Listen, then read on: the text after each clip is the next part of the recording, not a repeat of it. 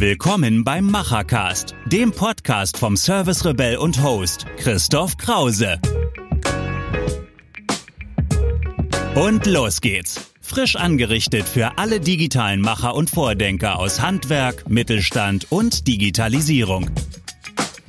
Ja, herzlich willkommen hier zu einer neuen Folge vom Machercast und ich bin wieder unterwegs in diversen Startups in ganz Deutschland und heute zu Gast hier im schönen Hannover in einem wunderbaren alten Fabrikgebäude, wo jetzt die neue Welt eingezogen ist. Ich bin heute zu Gast bei Like und was dieses Startup so alles bisher auf die Beine gestellt hat, weil es hat schon eine, ja, eine Tradition, kann man sagen, aus einem diversen digitalen Ökosystem. Und das wird uns heute der Alexander erklären. Ja, er ist hier so der kreative Kopf, kann man vielleicht sagen, und der, der das nach vorne auch maßgeblich mittreibt. Und er wird uns heute Rede und Antwort stehen, wie man denn ein digitales Ökosystem für Handwerk, Mittelstand und die gesamte Wertschöpfungskette zusammenbaut. Also ganz herzlich willkommen, Alex, dass du schön heute Zeit findest, hier mit mir darüber zu sprechen. Vielleicht stellst du dich einfach mal ganz kurz vor und natürlich was macht ihr ja eigentlich bei Like? Ja, hallo, danke, dass du hier bist. Ähm, mein Name ist Alexander Röhrs. Ich äh, bin hier der Vertriebsleiter, bin seit zwei Jahren bei Like und äh, wir schaffen hier letztendlich B2B2C-Ökosysteme, also von der Google-Page, wenn ein Endkunde etwas googelt, bis letztendlich zur Baustelle, wo der Monteur die Abnahme per Foto zum Beispiel dieses Projektes macht, können wir einen durchgängigen Prozess schaffen und dafür haben wir diverse Partner und da arbeiten wir an unterschiedlichen Stellen, unterschiedlichen Partnern Partnern zusammen. Jetzt habt ihr ja eine ganz lange Geschichte, denn ich kenne euch noch unter einer großen deutschen Plattform, die Energie in dem Namen trug und ja auch so einen deutschen Namen hatte. Energiehelden gab es da und gibt es ja auch noch, das ist ja ein Teil. Ja, erzähl uns mal so ein bisschen von der Geschichte, weil das ist eine Besonderheit an eurem Startup. Ihr seid sozusagen ja nicht mit dieser einen neuen Idee gestartet, sondern ihr habt eine lange Geschichte und eigentlich eine Tradition ja, wo ihr wirklich aus einem Ökosystem herkommt. Das ist ganz spannend, wenn man das nämlich sieht, wie sich sozusagen so eine Plattform, wo man mal begonnen hat, jetzt wirklich zu einem Produkt entwickelt. Erzähl uns mal die Geschichte. Ja, sehr gerne. Ich glaube, es ist auch nämlich eine sehr gute Geschichte. Also wir sind 2012 gestartet als ein Portal für energetische Gebäudemodernisierung, energieheld.de. Und da war eigentlich die Ursprungsidee, ein Portal zu schaffen, wo sich Endkunden, also Hausbesitzer, mit äh, ja, energetischer Gebäudemodernisierung auseinandersetzen konnten. Also sie konnten sich informieren, man hat also Inhalte geschaffen, wie zum Beispiel, was kostet eine Dämmung etc. Und dann konnte dort auch ein Angebot eingeholt werden. Also der Endkunde, der Hausbesitzer konnte dort dann ein Angebot anfordern. Das wurde dann hier bei Energieheld entgegengenommen. Da wurde dann äh, letztendlich geguckt, vorqualifiziert. Es hat ein Energieheld-Berater bei dem Endkunden angerufen und gesagt, hey, ähm, was ist denn da überhaupt los? Was hast du vor im Detail? Was für ein Haus ist denn das? Also eine Beratung hat da stattgefunden. Und dann hat man deutschlandweit ein Partnernetzwerk aus Handwerkern aufgebaut, die dann eben diese Aufträge ja letztendlich umgesetzt haben, also aber auch die Angebote gelegt haben. Das war auch noch ein Unterschied zu diesen klassischen Pay-per-Lead-Modellen, sondern es war ein provisionsabhängiges Geschäftsmodell. Das heißt, ähm, erst wenn der Endkunde dem Handwerker die Rechnung bezahlt hat, dann hat eben auch Energieheld seinen Anteil bekommen, seine Provision. Und ähm, das hat natürlich eine relativ hohe Qualität, äh, auch der Lead-Qualifizierung und überhaupt der Aufträge hervorbereitet, weil alle davon profitieren am Ende des Tages, wenn es erfolgreich umgesetzt wird. Und in diesem Zuge haben wir eben eine Plattform gebaut, ein, ein, ein BRM, wie wir es heute nennen, wo wir eben diese Leads quasi entgegengenommen haben, vorqualifiziert haben und dann in das Partnernetzwerk ausgesteuert haben. Und damit der Partner, also der Handwerker, eben auch einen, einen, einen Zugang bekommen hat, haben wir dann ein Frontend geschaffen, wenn man so möchte, wo der Handwerker dann die Aufträge entgegengenommen hat, Rückmeldung gegeben hat. Da es ja provisionsabhängig war, musste man da auch eine hohe Qualitätskontrolle schaffen. Also man musste eben auch Rückmeldung bekommen, Fotos etc. mussten hochgeladen werden. Also es gab da schon einen Flow, einen Prozess, der letztendlich mit dem Handwerker aufgebaut werden musste. Und dann kam der Punkt, wo ein Handwerker zu uns, auf uns zukam, also einer unserer Partner, und gesagt hat, hey, ich kann hier so cool eure Projekte verwalten, warum kann ich das nicht mit meinen eigenen Projekten machen? Und das war so der Startschuss für unser heutiges Kernprodukt, ähm, dass wir gesagt haben, ja, warum eigentlich nicht, wenn, wenn unser Partner das möchte, und das ist eigentlich auch gar nicht mehr so der große Sprung, dann erweitern wir eben diesen Zugang jetzt zu einem heutigen vollwertigen äh, Customer Relationship Management Tool, also wo der Handwerker wirklich seine Zeiten erfassen kann, seine Projekte verwalten kann, Angebote und Rechnung schreiben kann, etc. Also wirklich zu einer vollwertigen Cloud-Lösung hat sich das dann weiterentwickelt. Nichtsdestotrotz haben wir unsere anderen Fähigkeiten auch immer noch im Unternehmen. Also bei uns gibt es immer noch SEO, also wir bauen immer noch Lead-Portale. Bei uns gibt es immer noch äh, das große BRM-Thema, wo dann letztendlich ähm, große Partner diese Plattform als Ganzes wirklich verwenden können, eben zum Beispiel um ein Partnernetzwerk zu verwalten oder aber eben mit Hero Software Direktvertrieb von Cloud-Lösungen an Handwerk. Spannende, vielleicht dann als nächster Schritt, als nächster Evolutionsschritt ist dann gewesen, dass ein ähm, großer Hersteller bzw. ein großer Händler von Elektrotechnik ähm, auf uns zukam und gesagt hat, hier, warum, ähm, kann, warum bestellt eigentlich einer unserer Handwerker äh, über unseren coolen Online-Shop? Und dann haben wir gesagt, ja, das ist eine gute Frage. Und dann haben wir uns die Handwerker angeschaut, die sind selber gar nicht digital gewesen, deswegen faxen sie und telefon telefonieren sie noch. Und dann kamen wiederum wir mit unserer Plattform ins Spiel, wo wir gesagt haben, White Label fähig sind wir, hier, nimm das, bau da deine eigene Marke auf, da kannst du jetzt deinen Handwerkern diese Software verkaufen unter deinem eigenen Brand und eben nicht nur den Handwerker selbst digitalisieren, der ja dein Kunde ist, sondern eben auch die Prozesse mit dem Handwerker können digitalisiert werden. Da jetzt eben direkt in der Software etwas wie eine, eine Schnittstelle, eine direkte Schnittstelle zum Online-Shop und sowas drin ist, dass man gar nicht mehr in den Online-Shop abspringen muss. Also wir machen ihn eigentlich überflüssig, wenn ein Handwerkspartner oder ein Handwerkskunde in dem Fall äh, die Software nutzt, weil er gar nicht mehr abspringen muss aus seinem Tool, wo er sein Tagesgeschäft vollbringt. Und genau das ist ja sozusagen auch der Vorteil, den man draußen verstehen muss. Und viele schauen ja auf solche Geschäftsmodelle drauf und begreifen nicht, dass ich sozusagen diesen Gesamtprozess eigentlich administrieren muss. Also ich habe sozusagen ein Kernprodukt und an diesem Kernprodukt docke ich sozusagen diese Einzelprozesse des Handwerks an. Und dann auch wird es ja spannend für den Handwerker, weil der will Handwerk machen, der will seine Zeit nicht verdaddeln in digitalen Tools, die er mühsam aneinander stecken muss wo er sich selber um die Schnittstellen kümmern muss und diesen ganzen, ich nenne es mal Quatsch, sozusagen im Backend administrieren muss. Sondern es ist natürlich schlau gedacht, diesen Gesamtprozess zu tun. Und da habt ihr natürlich einen großen Vorteil, da ihr sozusagen aus dieser Plattformwelt kommt, die ihr mal aufgebaut habt, da konntet ihr natürlich wahnsinnig viel lernen. Auch lernen, wie funktioniert überhaupt eine Zielgruppe Handwerk, wie funktionieren überhaupt die Detailprozesse, weil die sind ja unglaublich komplex im Handwerk und ja auch von Gewerk zu Gewerk sehr, sehr unterschiedlich. Also da kommt eure Lernkurve her und so seid ihr natürlich heute, glaube ich, auch sehr, sehr schnell dann in der Prozessumsetzung und auch eben in der Zusammenarbeit mit der Wertschöpfungskette. Wenn du mal so ein bisschen in die Zukunft guckst, ihr seid ja hier sehr, sehr weit vorne an diesem Thema dran. Was kommt denn da eigentlich auf uns zu?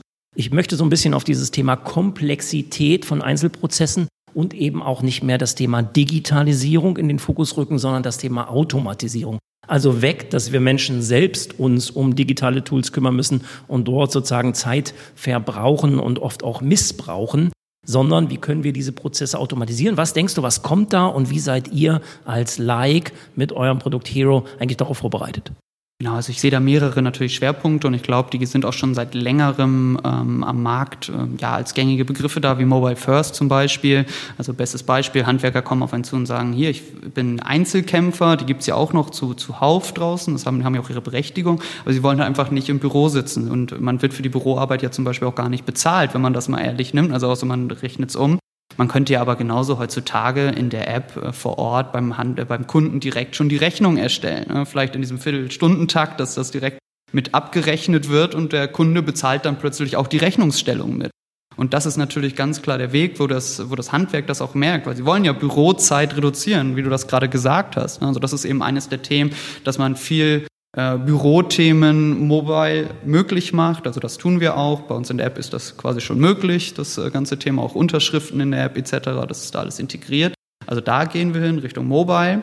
Ja, natürlich Automatisierung, auch ein großes Schlagwort, ähm, kann man natürlich auch von bis in den einzelnen Prozessen treiben. Natürlich müssen Dokumente in idealerweise schon miteinander vernetzt sein, intelligente Vorschläge müssen da sein, ähm, dass man eben auch schnell zum Beispiel Angebote erstellen kann. Das ist eines der Kernfokusthemen.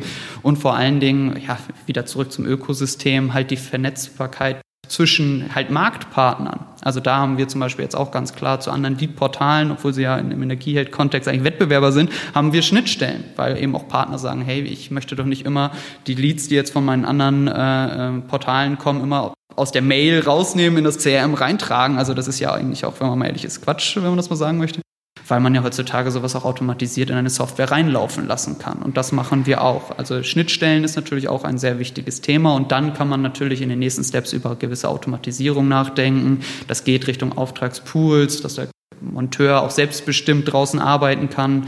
Also in die Richtung geht, geht die ganzen Entwicklungen, die wir auch anstreben. Ja, super spannend. Ihr seid ja richtig gut unterwegs. Wenn wir uns das Handwerk mal angucken, das ist vollkommen richtig gesagt, wir haben ja eigentlich so drei große Gruppen. Ne? Das ist so der kleine Handwerker, sag ich mal, bis drei Personen, ne, so dieser ja fast Einzelkämpfer mit so ein bisschen Unterstützung, haben wir sehr, sehr viele draußen, brauchen wir auch dringend. Wir brauchen ja eigentlich viel mehr Handwerker, als wir haben, das ist ganz, ganz klar. Dann haben wir so diesen Mittelbau, sag ich mal, fünf bis 15 und dann haben wir so die Großen, ja, die so schon bis 100 Mann gehen und da auch unterwegs sind. Wenn ihr euch das mal anguckt, wie man jetzt ein solche digitales Ökosystem, eine digitale Plattform in das Handwerk bringt, was würdest du sagen, muss man da tun, um sozusagen auch wirklich da Fuß zu fassen und diese Lösung zu skalieren im Handwerk, weil das brauchen wir ja dringend. Es nützt uns ja nichts, dass wir da alle sozusagen vor uns einander hinbauen, sondern wir müssen natürlich darüber sprechen, wie kriegen wir das wirklich ausgerollt in das Handwerk, damit da einfach die Prozesse besser werden und wir mehr Handwerk machen können, weil darum geht's. Wir brauchen mehr Handwerk draußen. Ansonsten kommen Dritte auf ganz andere Ideen, äh, etwas mit Handwerk zu machen, was dann gar kein Handwerk mehr ist.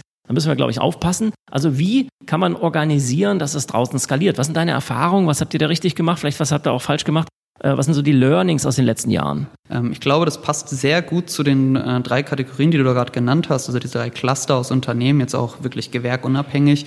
Also die drei bis drei Mann-Betriebe, ein bis drei Mann, sind natürlich von ihren Prozessen deutlich einfacher. Sie wollen aber auch deutlich mehr mobil und digitaler unterwegs sein, weil das halt ihre Vorteile für sie bringt. Wenn man jetzt zu den größeren geht, dann werden eher die Herausforderungen in der Implementierung größer. Also da muss man dann schon vor Ort sein. Eventuell die Schulungen werden dann eben auch wichtiger, dass man eben alle quasi abholt, alle Monteure abholt, ist nochmal ein deutlich größerer Aufwand an die Implementierung und ja, grundsätzlich an den, an den Vertrieb, wenn man so möchte, weil man ja deutlich mehr Prozesse abbilden muss. Und das setzt sich eigentlich sofort zu den größeren. Also die, da werden dann die Prozesse wirklich spezialisierter da wird es dann schon schwierig, wirklich so out of the box einfach da zu sein. Da muss man vielleicht schon sehr viel individualisieren, individuelle Wünsche, da individuelle Prozesse vielleicht auch äh, gegangen werden. Natürlich ist da auch immer ja, die Herausforderung, nicht einfach das Alte zu nehmen und digital zu machen, also einen schlechten Prozess zu digitalisieren, sondern da hängt dann auch schon viel Prozessberatung mit dran. Also nicht einfach nur Prozesse nehmen digitalisieren, wenn man es wirklich so sagen möchte, sondern es geht dann auch darum, wirklich sich zu optimieren und zu verbessern. Und das haben dann manchmal größere Firmen, die auch eine Historie, eine berechtigte Historie haben, deswegen sind sie auch groß geworden und erfolgreich geworden, haben eben diese Herausforderung, dann sich dort zu finden und vielleicht auch neue Wege mal zu gehen und zu sagen, gut, ich will auch offen für Digitalisierung und neue Wege sein. Und wenn auch dann eine Abteilung plötzlich anders heißt oder andere, andere Schritte macht, sage ich mal so, dann ist das okay, weil das ist eben die neue, vielleicht bessere Welt an der Stelle, in dem Kontext. Also wie gesagt, das differenziert sehr stark an unterschiedlichen Herausforderungen. Größere werden spezialisierter. Ja, das kann man eigentlich so grob zusammenfassen. Also da müssten wir auch viel lernen. Wir finden uns sehr gut zurecht in den ersten beiden ähm, ähm, Kategorien, wenn man so möchte, da wir das halt mit als Software-as-a-Service-Lösung out of the box halt einfach zur Verfügung stellen und das User im Idealfall ja einfach sich einen Demo-Account macht, ausprobiert, sagt, das gefällt mir und kauft. Ja, das ist ja der einfachste Fall, ohne viel jetzt Beratung und Implementierungsaufwand. Natürlich haben wir daraus gelernt, wir haben die Support- und Implementierungspakete erweitert um da eben auch Unterstützung für die größeren Betriebe zu geben. Wir haben auch Unternehmen mit über 100 ähm, äh, Mitarbeitern, die mit uns auch gewachsen sind über die Zeit, also die dann auch sehr viel, sehr große Skalierungsschritte deutschlandweit gemacht haben, was man ja durch eine Software as a Service in der Cloud eben auch sehr gut machen kann. Also die Skalierfähigkeit ist ja deutlich besser als jetzt bei einer Installationsvariante, wo man sich dann vielleicht mit VPN oder ähnliches dann noch einwählen muss und äh, viel Schulungsaufwand hat sondern ähm, da sehen wir uns auch, ist aber durchaus eine Herausforderung, eben solchen großen Unternehmen und den Anforderungen auch gerecht zu werden, wenn man natürlich als Startup nur geringe Kapazitäten hat, ähm, das alles zu leisten. Also das sind so die Erfahrungen aus der Vergangenheit, aber da sind wir dran, haben wir auch schon mit vielen Learnings an der Stelle. Ja, ihr seid aber trotzdem stark gewachsen. Ich habe euch ja immer wieder beobachtet. Jetzt sagst du, seid ja schon über 40 Leute, die hier gerade ja umgezogen zu Corona-Zeiten in eine neue Fabrikanlage, wie das das Startup halt so macht, diese Startup-Szene.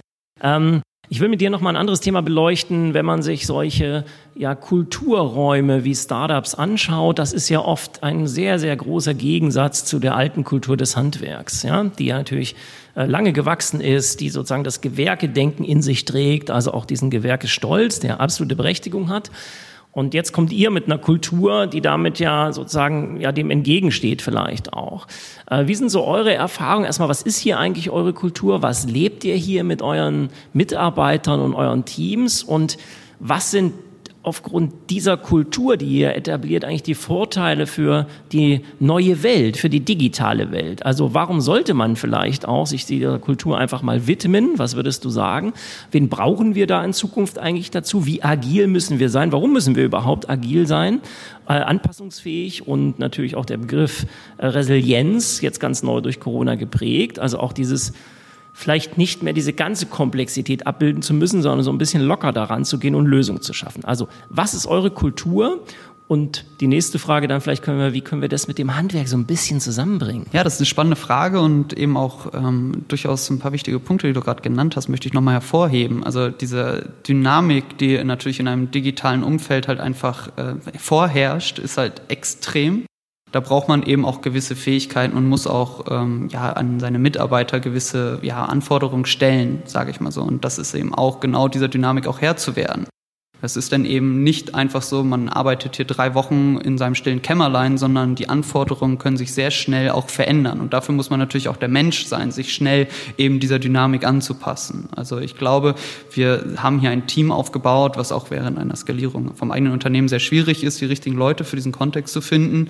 Ähm, aber ich glaube, das haben wir geschafft. Wir ziehen hier alle an einem Strang, was sehr wichtig ist. Das heißt, hier geht auch jeder mal äh, auf 19 Uhr trotzdem noch mal schnell bei Slack online, um schnell was zu machen, weil irgendwie was kaputt ist, sage ich mal so. Dass auf der Website ein Link falsch ist, was aufgefallen ist, dann wird das mal schnell gemacht. Und das ist, glaube ich, äh, ein, ein Mindset, dass man weiß, okay, wir haben hier eine gemeinsame, ein gemeinsames Ziel, eine gemeinsame Vision und ähm, wir stehen auch füreinander ein. Und jeder hat hier eine gewisse ähm, letztendlich Selbstverantwortung, die er auch lebt. Also man kriegt hier sehr schnell äh, auch Verantwortung übertragen für seinen eigenen Bereich und kann sich da dann sehr schnell entfalten, e, auch egal, was er vielleicht vorher gemacht hat. Also diese Chancen gibt es hier auch in so einem Umfeld, um dann daran zu wachsen. Und das ganze Unternehmen wächst da ja nun mal dran. Wenn man sagt, hier, dann äh, du bist zwei Wochen hier, dann fang mal an jetzt hier so einen Newsletter zu bauen und schick den mal raus. Ja, das ist jetzt auch äh, ne, relativ schnell so als, als Beispiel mal gesagt. Ne? Also das wird, zieht sich aber durch alle Bereiche Bereiche. Ähm, auch eine gewisse Toleranz bei Fehlern ist natürlich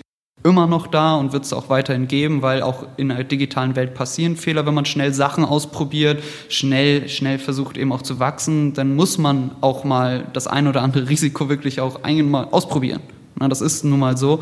Äh, natürlich haben wir trotzdem einen Qualitätsanspruch und jeder fühlt sich auch äh, dann nicht wohl, wenn etwas passiert. Na, das ist natürlich immer auch Bestandteil, äh, dass man jetzt nicht einfach sagt, ja gut, ähm, was soll's, sondern man lernt daraus aus diesen Fehlern und möchte wachsen. Und ich glaube, das zieht sich hier durch alle Bereiche, egal ob IT und oder, oder auch Vertrieb oder Support. Wir wollen halt einfach ein Tool schaffen, was Mehrwert schafft und das weiß auch jeder. Und so arbeiten wir auch. Und vielleicht jetzt nochmal zum Thema Corona. Auch da, da wir eben selber hier alle mit Laptops und digital ausgestattet sind, ähm, war das auch relativ einfach ins Homeoffice zu gehen. Das war dann so, so ab nächste Woche ist Homeoffice. Jeder hat seinen Laptop und sein Bildschirm mitgenommen und dann war halt Homeoffice. Ne? Es war natürlich trotzdem eine Herausforderung, da es trotzdem was anderes ist, wenn man nicht mal eben kurz ins Nachbarbüro geht, keine Frage. Also der Abstimmungsaufwand ist erhöht worden, aber das haben wir dann eben auch durch eben äh, tägliche Videokonferenzen in kleinen Teams und so weiter dann eben auch geschafft, um da mit, in Kombination mit diesem selbstbestimmten und selbstverantwortlichen Arbeiten da dann re relativ schnell auch eine gute Produktivität im Homeoffice zu schaffen.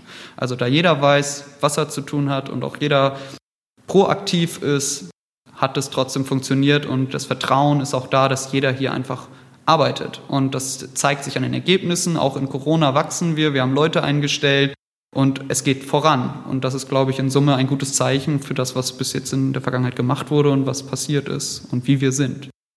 Ja, sag mal, wo inspirierst du dich eigentlich selber? Ja, du bist ja jetzt, man ist ja sozusagen auch eigener Mensch in so einem Unternehmen, der das Unternehmen weiterbringen will. Was sind deine speziellen Tipps vielleicht hier an unsere Zuhörer?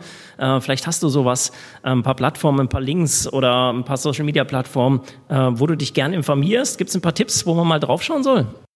Da gibt's viel zu viel, muss man schon fast sagen. Das, da gibt's einiges. Ähm, ich glaube, die stärkste Inspirationsquelle ist und bleibt einfach im täglichen Doing einfach der Handwerker oder der Kunde selbst, der ja eben, und das, darum geht es ja am Ende des Tages, den Handwerker voranzubringen.